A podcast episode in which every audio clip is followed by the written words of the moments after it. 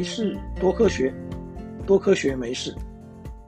欢迎来到科学大白话的节目，我是大头丁。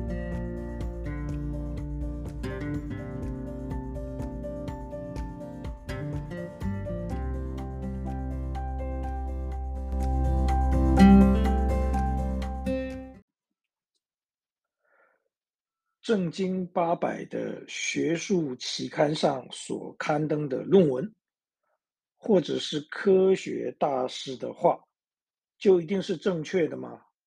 这可不一定。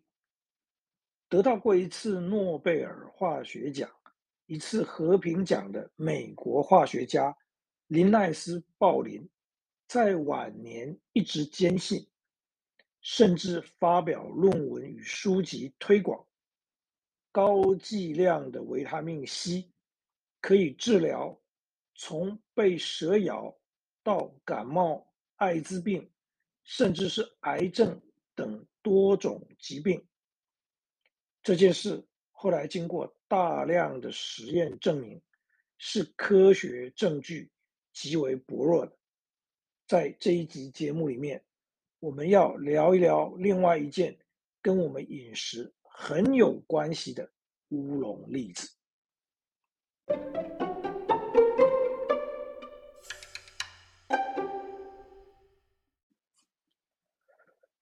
各位可曾注意到，柴鱼或是海带汤尝起来有一种特殊的鲜甜滋味？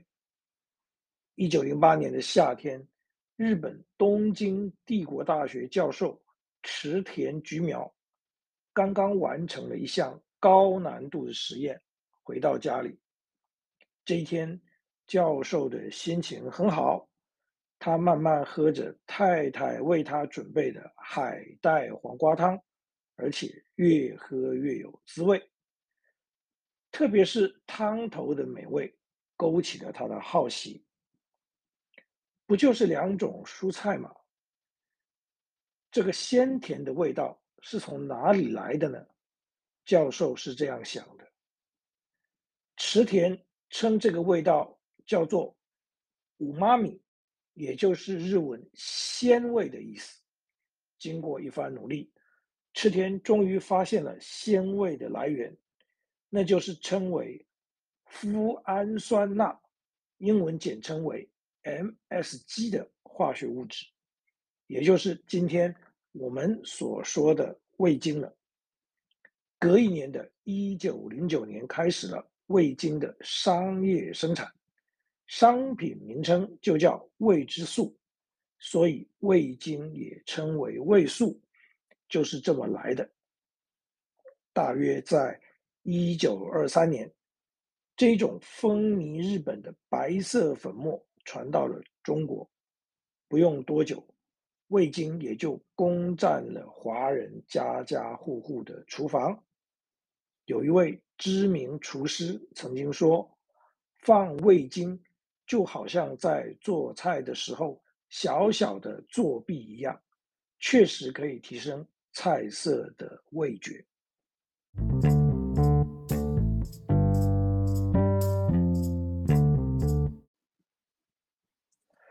味精。当然是合法的食品添加物，尽管它的来源是从工厂里以化学的方法所制作而成。从化学结构来说，味精是一种氨基酸，而氨基酸是组成蛋白质的基本物质。除了前面提到的海带、柴鱼片，也存在于鸡。猪、牛的蛋白质里，在香菇或松茸里头，也可以提炼出这一种物质来。至于味精对人体有害的说法，又是从何而来的呢？一九六八年，一位自称为美籍华裔的郭浩民医生，给《新英格兰医学杂志》写了一封信。信里面提到，他多次在中国餐馆吃完饭以后，出现头痛、流汗、心悸、恶心、身体麻痹等症状，也就是后来俗称的中餐厅症候群。他认为这可能跟中餐厅习惯在料理里添加味精有关。这封信后来经过广泛的新闻报道，改变了世人对于味精的看法。但是大众不知道的是，这世界上恐怕是没有郭浩明医生这号人物。根据美国记者麦可布兰丁的调查，这封信其实是来自两名年轻医生的胡诌，他们捏造了这封信，只为了打赌看看一封明显瞎掰的信。能不能通过《新英格兰医学杂志》的审查而发表出来？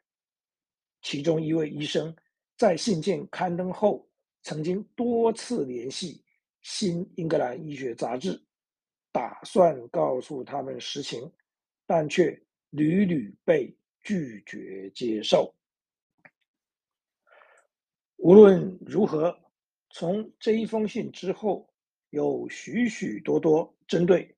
味精对人体影响的科学研究被发表出来，使得味精可能是所有调味料里被研究的最透彻的一个了。为了解决争议，一九九零年代，美国食药署也委托相关单位进行味精对人体影响的研究，结果发现，味精只会对少数敏感的人造成影响，而且这些人还必须是在空腹的状况下吃下大量的味精才会有反应。其实不是只有中餐厅会使用味精，有很多加工食品也会添加，例如高盐高热量却让人一口一口停不下来的洋芋片里面就有。但我们很少听说有人在吃过洋芋片以后引发中餐厅症候群。其实味精吃太多的风险跟盐一样，那就是吃进太多的钠离子，而有造成高血压等心血管疾病的风险。特别是因为味精没有咸味，所以摄取过多。可能会不自觉，不过吃着美食而有口渴想喝水的感觉，那就很可能表示血液里钠离子浓度过高了。